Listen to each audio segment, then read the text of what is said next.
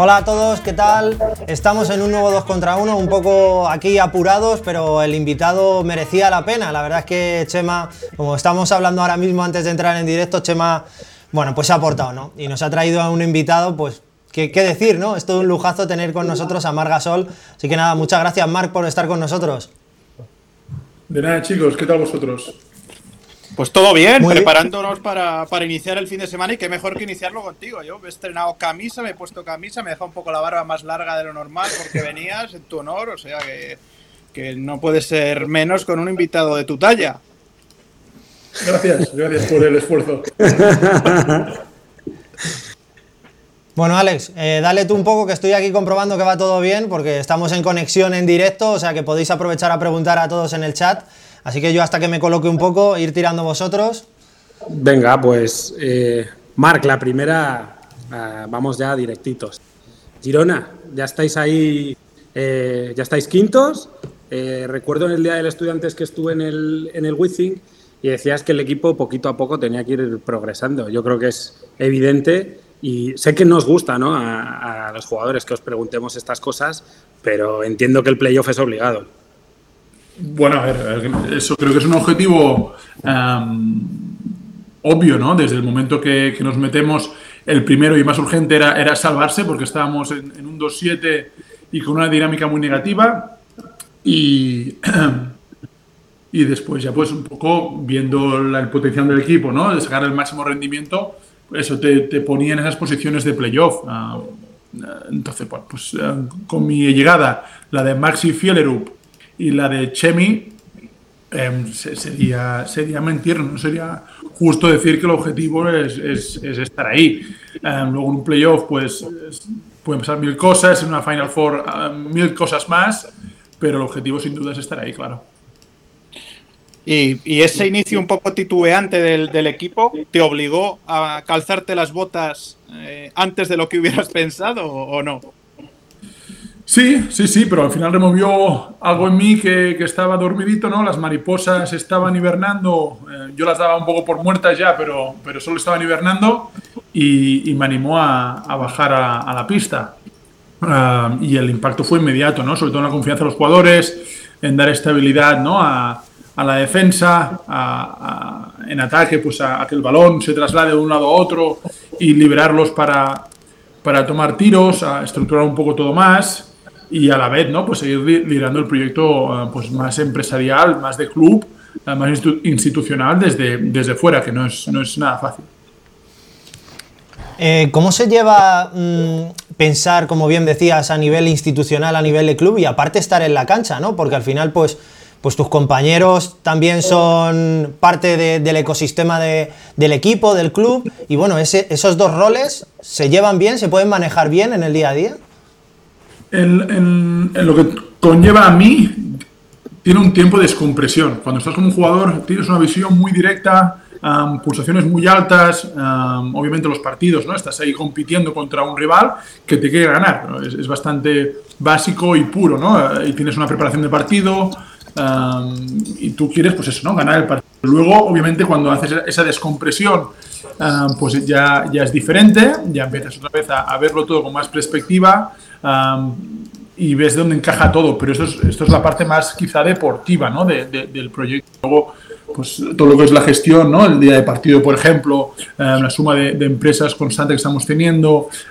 el agrandar la base, el, el, invertir en el, en el 3x3 femenino y masculino, el añadir un equipo de silla de ruedas al proyecto, pues cada vez haciendo más cosas para, para, para, eso, ¿no? Para llegar a más gente, para más gente pueda disfrutar de lo que es el, ecosistema de básquet Girona y sobre todo que el aficionado y la aficionada que están dentro del club y los socios, pues se vean bien representados por un club de baloncesto actual que, que se preocupa mucho por esos detalles, porque haya un, gran día de partido más allá del espectáculo de los jugadores, de los jugadores también haya un, un buen, uh, un buen arropamiento ¿no? de lo que es el entorno del partido. Marc, yo te quería preguntar una cosa. el día del Wizzing, eh, preguntándole a la gente, ¿no? Eh, para Movistar Plus, mucha gente tenía la sensación eh, de que Margasol era su último año, que iba a jugar baloncesto, y que esto lo hacía como una especie de despedida. Eh, para retirarse bien ¿no? de las canchas, pudiendo subir a, su equipo ¿no? a ACB. ¿En algún momento has tenido la sensación desde que has vuelto de, oye, mira, pues no estoy para jugar? Yo ya te voy a decir yo que no, ese es mi punto de vista, porque en cuanto te vimos jugar, pues dijimos, los aficionados de los Lakers, pues ¿por qué este tío no está todavía allí dándonos alguna alegría? Pero en algún momento se te pasó por la cabeza, oye, no, no me apetece. Um, el, momento de la lesión, ahora del, gemelo, me, me, un poco. Me, volvió a bajar al suelo. Es lo que, lo que al final las lesiones tienen, ¿no? Que te sacuden un poco emocionalmente y, te hacen volver a, construir. Y, eso, bueno, te, lo recuerda de alguna manera, ¿no? Vale, em, bien, estás bien, ah, pero, pero con cuidado que, que, esto no es fácil, ¿no? Eh, entonces, pues no te planteas ¿no? el, dejarlo en ese momento, pero sí que te, un poco te, te, sale la alerta, ¿no? Te sale ahí en el marcador del coche, te, se, te enciende una luz y tienes que ser consciente que la ITV, pues cada menos tiempo con un coche de estos años y kilómetros, hay que pasarle, pasarla más a menudo. Y Marc, em, respecto a todo el ecosistema de Girona, lo emocional que has hablado, eh, dos cosas. ¿Cuánto de emocional hay de esta vuelta a Girona? Quiero decir, es para ti un agradecimiento a todo lo que te dio antes de irte y era cerrar el ciclo natural. Y, respecto al emocional también, ¿cómo crees que se lo toman tus compañeros en, la doble vertiente? Uno de jugar contigo y otro, entre comillas, de que eres el jefe. Bueno, si la, gente no lo sabe, o, si Alex o, o Rodri no lo saben, yo puedo decir, y lo sé claramente, que te has aunque estabas en Estados Unidos, estabas totalmente involucrado, pendiente de todo, de la confección de las plantillas, del trabajo de la base, del trabajo de todo. A ver, em, no es tan sencillo, ¿eh? ni, tan fácil tampoco de, adaptarse para los compañeros, ah, pero ellos me, han visto en el vestuario desde, principio de temporada. Entonces, yo he compartido con ellos este año y los anteriores, siempre me, preparaba, junto a ellos para, afrontar la temporada NBA. Em, y este año posiblemente pues ya me he quedado con ellos. Es cierto que no, es sencillo, al final como jugador pues eres exigente, pero soy exigente con, ellos desde el punto de vista de compañero, ¿no? Yo les exijo mucho cuando llevo la camiseta de juego como un compañero más. 37 años también, cuando era más joven pues quizá era un poco más intenso, digámoslo así. Ahora sigo siendo intenso, pero, pero tengo un poco más de, empatía en algunas cosas y, eso es bueno. Eso, eso con, un pelín, un pelín he conseguido madurar. Entonces, con los compañeros, pues tengo ese punto, ¿no? De, de empujarles, ayudarles, porque su camino, eh, Girona es, un, es una parada. Muchos de ellos tienen que evolucionar para que, para que vayan a otros lados y, su carrera, pues miren con cariño lo que era Girona, cómo les enseñó, ¿no? A, ser profesional de esto y, y tengan un buen recuerdo de nosotros, pero no, ahora mismo el potencial de ellos es mucho mayor en algunos casos que, el nuestro, ¿no? Entonces nosotros debemos seguir trabajando, seguir um, creando esa infraestructura para que más jugadores vayan saliendo, para que entiendan ¿no? la exigencia que se van a encontrar en el siguiente nivel y, que es, que es, necesario, que es un must. O sea, luego puede ir mejor o peor, puedes tener más suerte o menos, pero hay ciertas cosas que si no las haces y no te las dicen, em, va a ser complicado. ¿Crees que cuando te enfrentas a rivales ahora mismo, claro, enfrentarse a Margasol, eh, pues para muchos de ellos es ha sido un referente, eres un ejemplo, te han visto en la NBA, te han visto en todos los clubes donde has jugado. Eh, ¿Notas ese respeto o quizá tienen esa, esa, sensación de querer hacerlo mejor porque eres tú y intentar eh, mostrar esa valía? O, creen que te tienes ese respeto y les da cosa a lo mejor ir como irían a otros jugadores? Yo es que entiendo el respeto con la competitividad, ¿no? O sea, yo el, respeto, cuando respetas a alguien vas a tope contra ellos. Cuando ves un rival que es más bueno o quizá con más experiencia o más conocido, lo que, como quieras llamarlo, pues irás más fuerte desde el respeto, sin duda. Al final el, baloncesto, uno de sus valores principales es el respeto, entonces no, no, lo entiendo de otra manera. Sí que está claro que una vez ya te pones a jugar, yo creo que todo el mundo se olvida de eso. Yo creo que es más la expectativa antes, ¿no? Antes del, del partido que se genera. Um, pues, pues que sí, quizás pues lo visualizas de otra manera. Una vez te pones a jugar, se trata de defender el pick and roll, de bloquear el rebote, de puntar el tiro, eh, de ayudar a tu compañero, de comunicarte y de, meter más puntos que el rival. Al final, eh, creo que todo es, es, bastante más sencillo que lo que se hace ver, ¿no? Pero sin duda, pues yo puedo ayudar a los míos e intento fastidiar a los demás.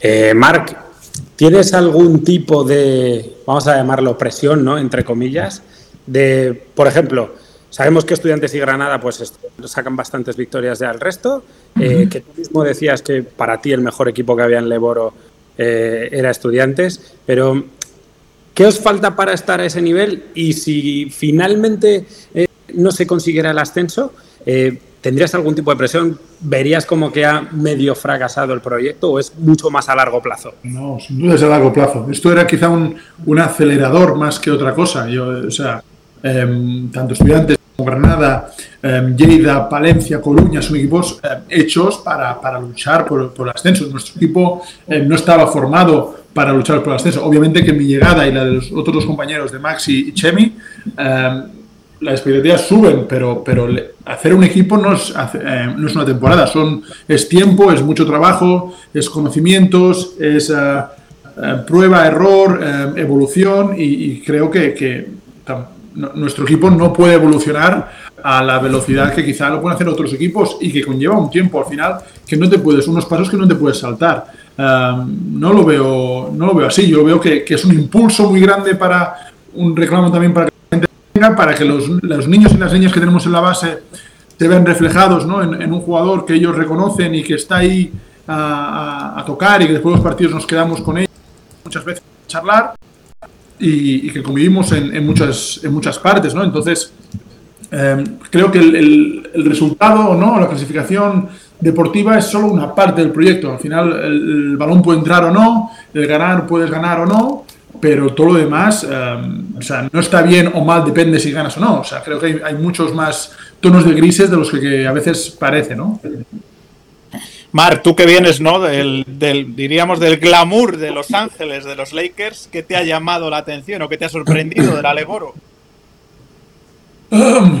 la, calidad o, la vinculación que hay de los proyectos, ¿no? El piel con piel que hay de proyectos deportivos con las ciudades. Y eso eh, es algo que no se puede perder y se debería dar más, visibilidad, porque eh, conforme los proyectos se van haciendo más grandes, los que realmente grandes es la gente, ¿no? Al final cuando vemos un, un, un como el de Manresa lleno a rebosar con esa con esa vinculación de la ciudad con esto, esto es, lo que realmente, ¿no? Lo que el club como club y como aficionados nos gusta ver, ¿no? Eh, entonces hay que trabajar y eso no pasa de la noche a la mañana, eso también es eh, invertir mucho tiempo, invertir eh, esfuerzos, ¿no? En, hacer cosas en la ciudad, ¿no? Y acciones que generen esa vinculación más allá de la victoria, ¿no? Más allá de la inversión en, en, el talento. Y ya te digo que he visto muchas, muchas ciudades que, que eso lo hacen muy bien. Y, e intentar pues, coger algunas ideas, me las creo también para, para Girona y aplicarlas, porque realmente es, es bonito. Eh, Marga Sol, cuando se imagina el básquet Girona dentro de cinco años, ¿cómo le gustaría que fuera ese proyecto? Uh, ¿A qué nivel? Nivel... Ahora, eh, porque hay, muchos, o lo que te decía, ¿no? La parte de, la base, eh, por ejemplo, ¿no? Todo lo que es la, la, escuela baloncesto tiene que seguir creciendo. Al final eh, es lo que sostiene en cualquier proyecto deportivo, es, es la cuna para nosotros de, y la base de lo que es Básquet Girona. Lo empezó así, el club empezó siendo solo um, un, un, un, club solo con equipos base. Empezamos con cinco, ahora ya tenemos uh, 20 o 21 tenemos incluso niñas también, lo cual era algo nosotros estratégicamente importante. Eh, la vertiente del 3x3 es algo que creemos mucho, yo creo personalmente también, que es una modalidad de baloncesto también. A ellos no les gusta baloncesto, les gusta 3x3, pero también es baloncesto, pero es diferente y creo que puede encajar muy bien en las nuevas generaciones ¿no? de los, del contenido que les gusta a ellos y un espectáculo muy urbano, muy directo también, de mucho highlight y, realmente competitivo, pero competitivo diferente.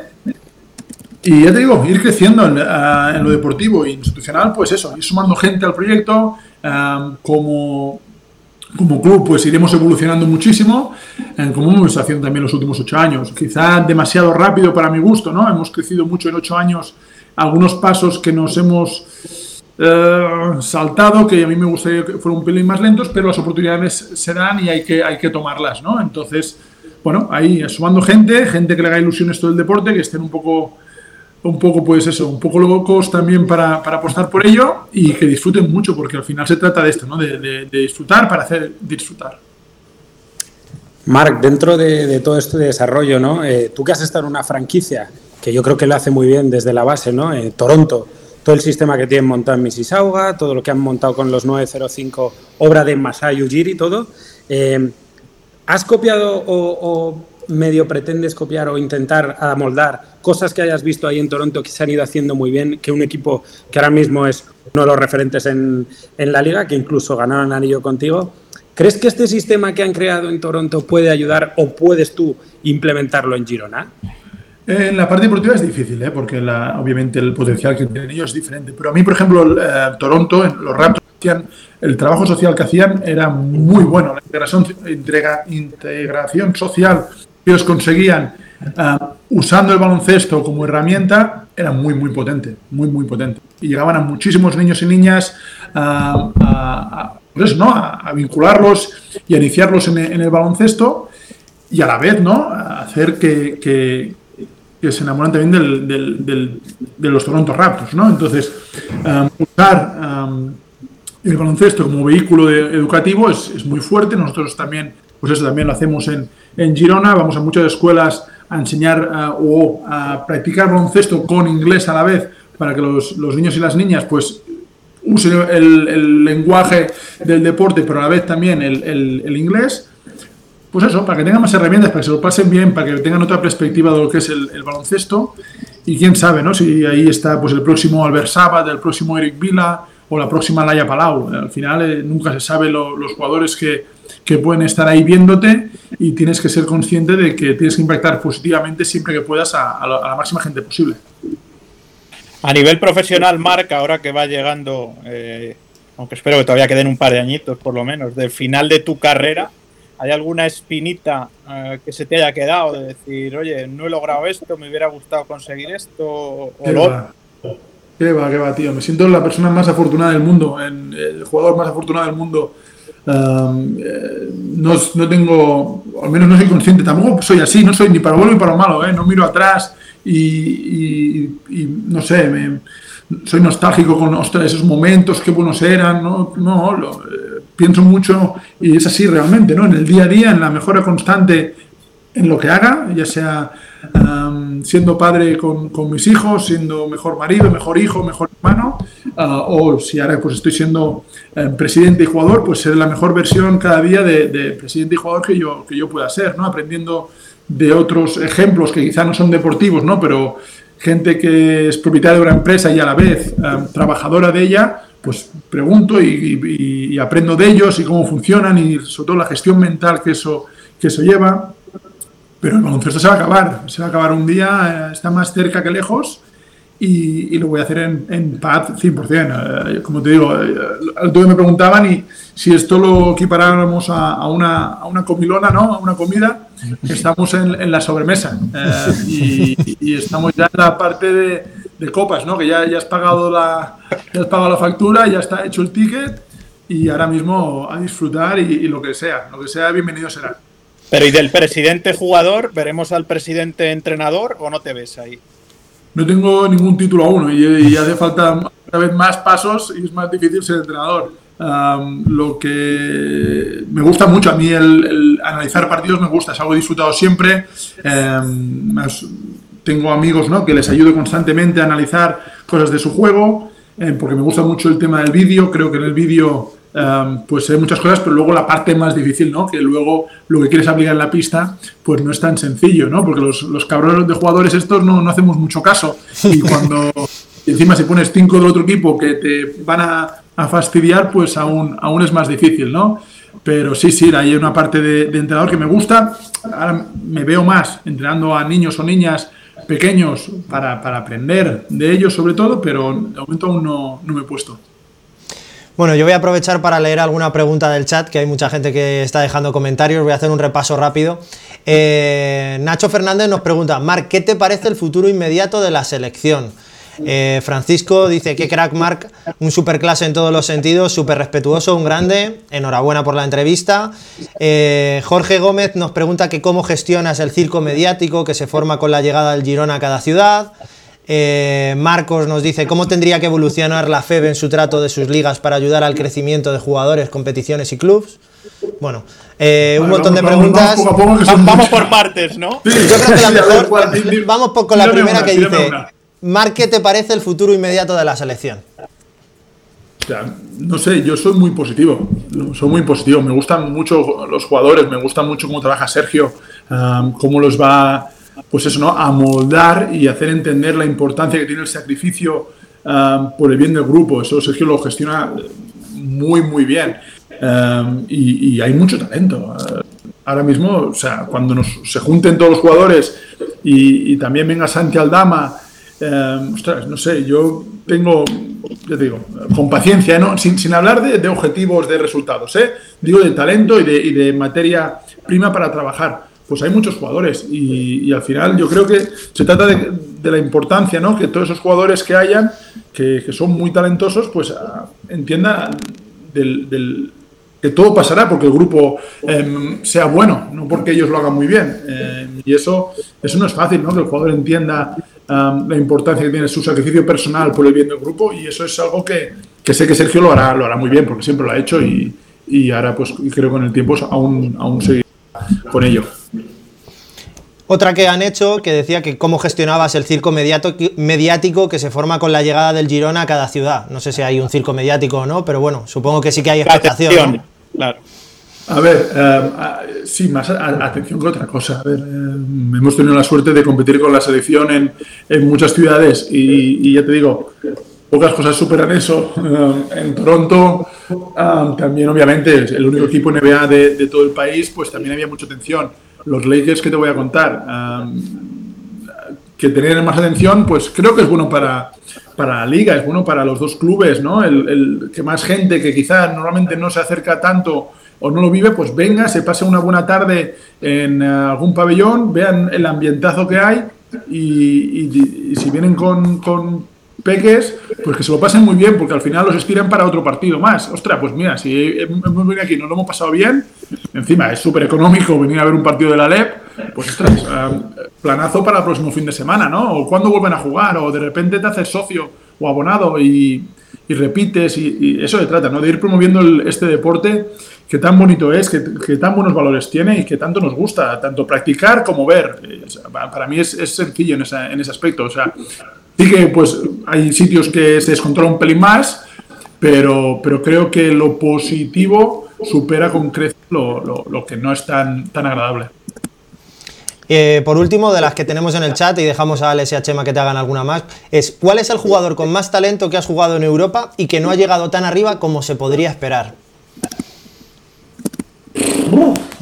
Es que los difícil. son muchísimos, no, porque es que los condicionantes son muchísimos, es que es que hay, tantas cosas y, tanto talento que se queda por el camino, por, por, quizá a veces incluso por cosas que no son responsables ni ellos, ¿no? Algunas, obviamente los jugadores somos responsables, pero a veces la oportunidad, o sea, hay muchos jugadores que depende, tienen o no tienen la oportunidad, decisiones que se toman que, que parecen ya que sean eh, muy drásticas, o etiquetamos a un jugador y ya se, se, encasilla y no puede salir. Entonces, no me parecería justo el, nombrar a un jugador con más talento que no ha explotado. Ostras, eh, hay muchísimo talento, hay muchísimo, y, más que tiene por venir. Y la misma ley, antes me he dejado de hablar del Lleida, pero el Lleida está haciendo un temporadón con un entrenador que venía, lo conozco porque venía de Le Plata de estar con nosotros en el Pardiñas, y un entrenador nuevo eh, en la Le Poro y haciendo una temporada increíble, ¿no? Y con jugadores también como Ibu Baji, que para mí es un jugador de otro nivel, no es un jugador de aquí. Carrera haciendo un temporadón también. Eh, ya te digo, hay mucho talento, hay mucho, mucho, mucho talento y se trata de eso, ¿no? De generar oportunidades y en las oportunidades también explicar, ¿no? Cuál es, qué se espera del jugador. Y eso a veces no es tan fácil, ¿no? El ser consistente con eso y ser consecuente también con ello, ¿no? No es tan sencillo como, como se puede ver desde, desde el punto de vista de aficionado, ¿no? Bueno, Alex, te he dicho mucho y no te he dicho nada. Te he dicho mucho y nada. bueno, no, yo, creo que has hecho un repaso de lo importante que es, pues eso, tener una oportunidad, ¿no? Es que al final, pues hay una serie de condicionantes que son tan complejos de controlar y al final llegar ahí, pues es juntar todos, ¿no? Sí, es que mírate, o sea, en mi caso, por ejemplo, yo si Fran no se lesiona tal, si Pepu no se atreve a, ostras, vamos a llamar a Mar que venga a entrenar y aquí a pegarle de hostias a Pau. Em, si no se atreve a hacer eso, yo no sé, no sé, no sé cómo hubiera ido. Si yo no hubiera estado em, expuesto a ese equipo, a ver, ostras, cómo trabajaba Pau con Juan Carlos, con Navarro, con Bernie, con, con Carlos, con Rudy, con, con todos, con todo el mundo. O sea, si no iba a ver eso y cómo trabajaba Pepu y lo que se pide, ¿no? Lo que se exige en esos niveles, pues a lo mejor, no sé, es que no, no estaríamos hablando ahora de aquí tú y yo. Claro. Marca, al hilo de todo esto, ¿no? De lo, importante es pues, muchas veces la exposición. Te voy a pedir que crucemos un momentito el charco y Malik Monk, eh, bueno, pues ha confesado ¿no? que Wayne Gabriel, el rookie de, los Lakers, pues ha tenido ciertos problemas ¿no? a la hora de encajar eh, algunos comentarios de los hombres más veteranos. ¿no? Pues, pues, pues imagino que será Nariza, Howard, algún que otro palo le cara de Carmelo Anthony. Eh, ¿Qué importante es tener una figura en un vestuario veterana? Eh, vamos a decir que medio pare los pies, entendiéndolo siempre de buenas formas, pero qué importante es en la formación de, los jugadores, y en este caso que entiendo que tú lo harás perfectamente en Girona, eh, qué importante es esa figura de un mentor que diga, oye, yo conozco esto, por esto y las cosas se tienen que hacer de este modo. A ver, es, más de dos personas y es más, obviamente que el, mentorizar es importante, ¿vale? El mentorizar desde, desde la crítica constructiva y desde la mejora es importante. No siempre es fácil, ¿eh? Porque eh, mismos jugadores que me estás nombrando siguen siendo jugadores y quieren jugar y saben que podrían hacer otras cosas en la pista, ¿no? Quizá no tienen la capacidad física más, pero la mental la conservan aún. Eh, yo veo una cosa, la quiero hacer, pero ahora mismo las piernas no te dan para eso. Eso es importante, pero al final la figura del entrenador, de todo, ese es que todo el sistema tiene que ir alineado en una cosa, ¿no? Y al final todo el mundo empuja para que el jugador joven aprenda eso y, y genere esos hábitos tan importantes a la hora de ganar. no, no, conozco ¿no? lo que está pasando ahora en el vestuario de los, de los Lakers en este caso, pero estoy seguro que todo lo que se le dice al jugador joven es para que mejore al grupo, porque al final el objetivo que tiene ese equipo solo es uno, que es intentar ganar o hacer el mejor papel posible ¿no? en, los playoffs, porque se trata de eso. Y ven que este chico tendrá un potencial y con el potencial viene también eso, ¿no? Esa responsabilidad de constantemente vas a tener alguien detrás empujándote, porque ese, empuje es, importante, ¿no? Incomodar un poco em, a los jóvenes en ese aspecto, ¿no? a exigirles cada vez más, pues pues está claro que, tiene que pasar. Y es importante que jugadores como esos que dices que no están teniendo tanta participación, pues ayuden a mejorar al jugador, porque el entrenador puede llegar solo hasta cierto punto. Tú lo has dicho, ahora no estás en el vestuario de los Lakers, pero has estado. ¿Cómo se ve desde aquí la temporada de los Lakers y, cómo va, cómo les van las cosas? A ver, eh, creo que, es, un, equipo montado ah, para LeBron y Anthony Davis, ¿no? O sea, eso lo tenemos todos claro. El momento que sacas uno de ellos dos de la ecuación, creo que todo carece de sentido, ¿no? Ellos creo que intentan sumar a, Russell para que sea un, jugador como el año pasado teníamos a Dennis Schroeder, un generador más, un penetrador y que ayude a, equilibrar entre ellos dos, pero al faltar una de las dos piezas principales es difícil analizar profundamente em, o, de ser muy, muy, em, pues eso, ¿no? Enfocarte a romper el vídeo y decir, ostras, esto porque no funciona, esto porque es así, esto es porque es así. Um, no sé, yo no apuesto contra Lebron nunca, no, no apostaría contra él, después de conocerlo aún menos. Es un tío que ha conseguido sobreponerse a todas las situaciones y, y casi siempre salir ganador y estoy seguro que esta vez pues lo va a intentar al máximo. Luego veremos ¿no? la, salud de Anthony Davis, que para mí creo que es la, lo que va a marcar el devenir, ¿no? y eso es eh, está, está, hecho así la plantilla. O sea, si Anthony Davis no está sano, eh, va a ser muy complicado. Ya lo vimos el año pasado contra Phoenix, eh, que todo y poder luchar o poder estar ahí en partidos. si tú montas algo para, para que aguanten dos, dos, pilares y uno te falta, pues es mucho más inestable. Eh, la figura de Russell Westbrook dentro de los Lakers ahora mismo está un poco en entredicho. Es verdad que algunas situaciones no han sido favorables para él, pero es verdad que incluso está tocando ya un poco lo personal. Eh, su mujer hablaba de que incluso pues, bueno, pues estaba haciendo difícil. Cuando ves eso, ¿qué, qué, opinas? ¿Cómo podemos hacer entender a la afición ¿no? que al final vosotros sois profesionales, que intentáis hacerlo lo mejor posible, pero hay veces que salen las cosas y, otras veces no. Bueno, es, eh, a ver, eh, primero que, es innecesario. Al final, si tú quieres animar a un jugador tuyo a que lo haga bien, creo que traspasar ciertos límites, pues no, ayuda, seguro que ayuda. y luego, pues eso, ¿no? temas más familiares y tal, pues me parece que está totalmente fuera de lugar y no se debería permitir. pero vivimos en este mundo donde las personas cada vez, em, sobre todo ¿no? en, esto de, los teléfonos, pues eh, cada vez es más peligroso. Las redes sociales, la gente está más alejada ¿no? de la realidad y son capaces de, decir auténticas barbaridades. El tema, bueno, pues no se debería controlar de alguna manera. No sé la fórmula para controlarlo más, pero se tiene que tener una consecuencia, ¿no? Quizá ciertas cosas que se dicen por allí que no realmente no son no son del 2022. Marc, eh, ya te hago la última hablando, hablando del pasado.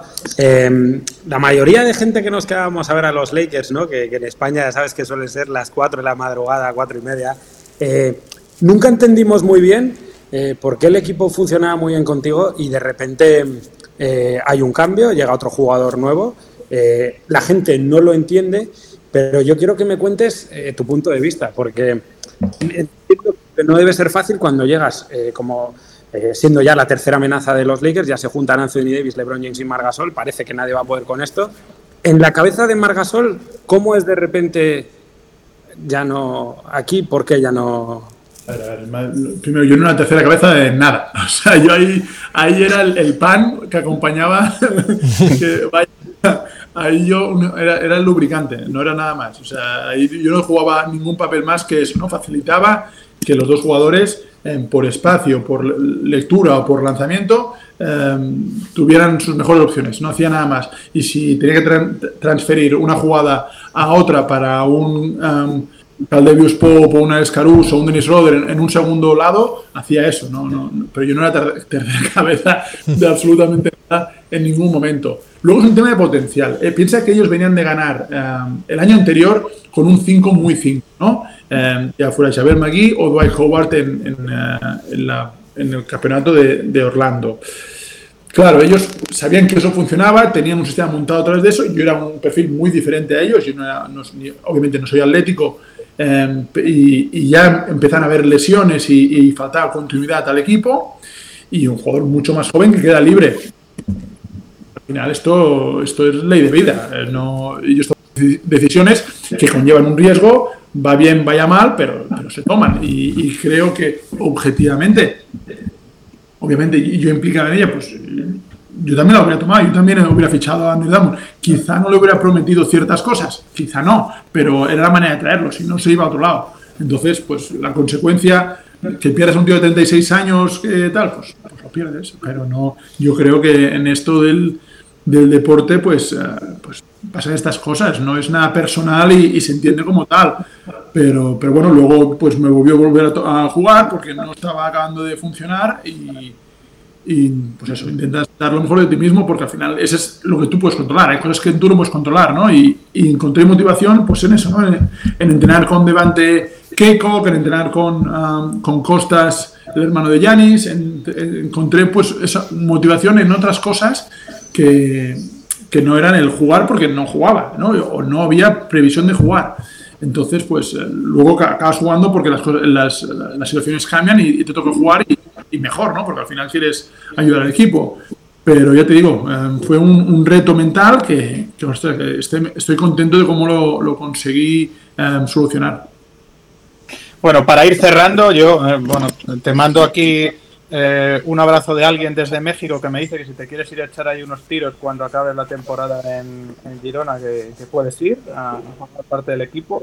Pero al margen de esto, te digo que mi pregunta es, ¿ya has visto a... Bueno, tenemos jornada de Leboro este fin de semana y luego eh, tenemos dos partidos ahí que parece que pueden ser claves. Uno porque es la lucha por, por el primer título de la temporada, por Princesa, y luego ese duelo que se vuelve a repetir entre eh, Estudiantes y, y Covirán Granada, que puede ser determinante para, el primer puesto. Mójate un poco. ¿Con cuál te quedas de los equipos? Los dos me han gustado mucho eh, defensivamente. Los dos me han gustado mucho. Creo que la baja de Edwin Jackson es sensible para, estudiantes porque es un jugador que es capaz de generarse su tiro con poco espacio ¿no? y castigar defensas porque las ha visto también de todos colores él ¿no? y es capaz de encontrar su tiro con facilidad. Ah, pero me han gustado los dos a nivel defensivo, con muchas herramientas en la, en la caja, eh, capaces ¿no? de adaptarse constantemente a, lo que tú les quieres hacer ofensivamente. Ellos, pues bueno, pues son uh, grupos trabajados y, se nota eso, se nota que, que no con una acción o una acción y media vas a conseguir desmontarles todo, todo lo que la estructura que ellos tienen montadas defensivas y van solucionando y sobre todo ¿no? lo primordial que es acción, siguen evolucionando. Es un, son equipos muy maduros. a ver.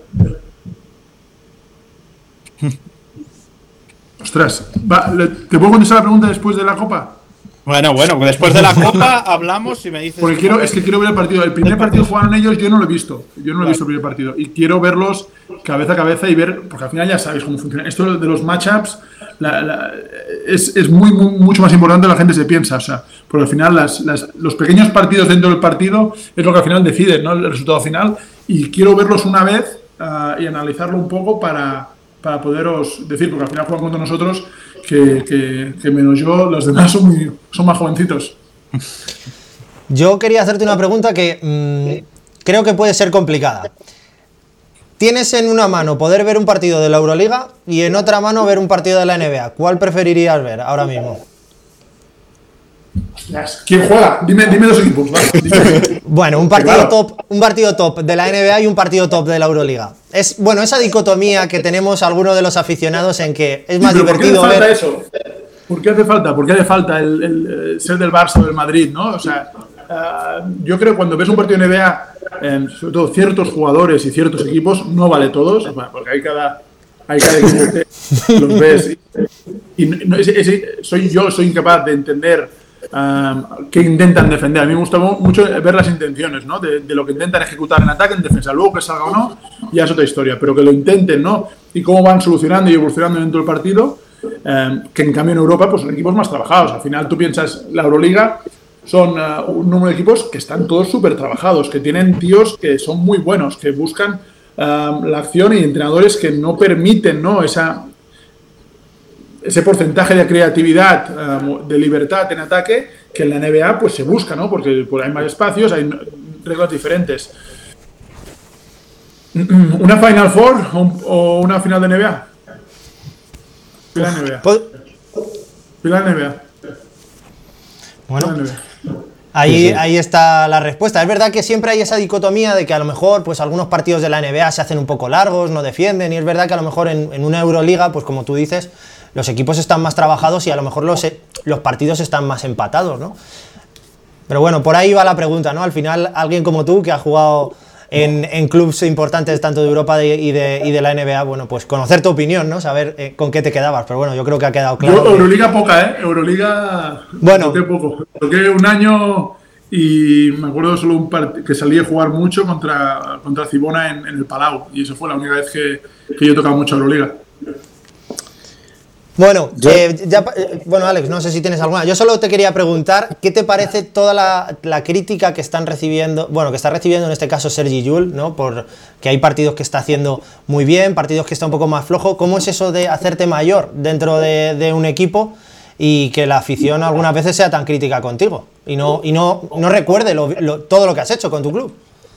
Yo no, no, a ver, la crítica la crítica te la puede hacer que, te sirva tu entrenador ¿no? y que te ayude para, para el próximo partido. Lo, que es los comentarios fuera, es que no podemos estar pendientes de eso con los jugadores. O sea, no deberíamos estar pendientes y creo que Sergi esté pendiente de eso.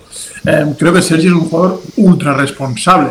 Quiero decir que cuando ve el equipo mal, pues quiere ser responsable él y, quiere ayudar al equipo como sea, porque sabe que tiene esa capacidad. Em, hay pocos generadores en el, en el, Madrid, al menos me da esa impresión cuando lo veo jugar, y es un, sistema ¿no? que siempre ha dependido mucho de la generación desde, el puesto de base. Y él, él pues no tiene ningún tipo de reparo en ponerse ahí el primero y en ser responsable para bien y para mal. Eh, que a veces, pues, pero, pero creo que es un tema del equipo, ¿no? De cómo el equipo consigue encontrar esos, esos tiros y si no está como el equipo, eh, Sergi se va a poner el primero y, ser responsable de ello. Entonces, creo que eso es de, es de alabar y, yo quiero ser Sergi siempre en mi equipo, sin duda. Pues yo, Marc, para acabar, eh, al hilo de la pregunta que te ha hecho Rodri, ¿no? Y yo creo que, bueno, trabajando en Movistar NBA muchas veces pues nos han llegado comentarios a redes de... Además lo ha dicho Rodri bien, en la NBA no se defiende. Tú que has estado en un equipo como Memphis, que has tenido a buenos repartidores, ¿no? que, eran duros. Eh, cuando oyes a alguien que dice, en la NBA no se defiende, después de todo lo que os han dado, ¿qué le dices a esa persona? Que no le falta razón, que hay equipos en la NBA que no defienden. pero que, claro, es que depende de...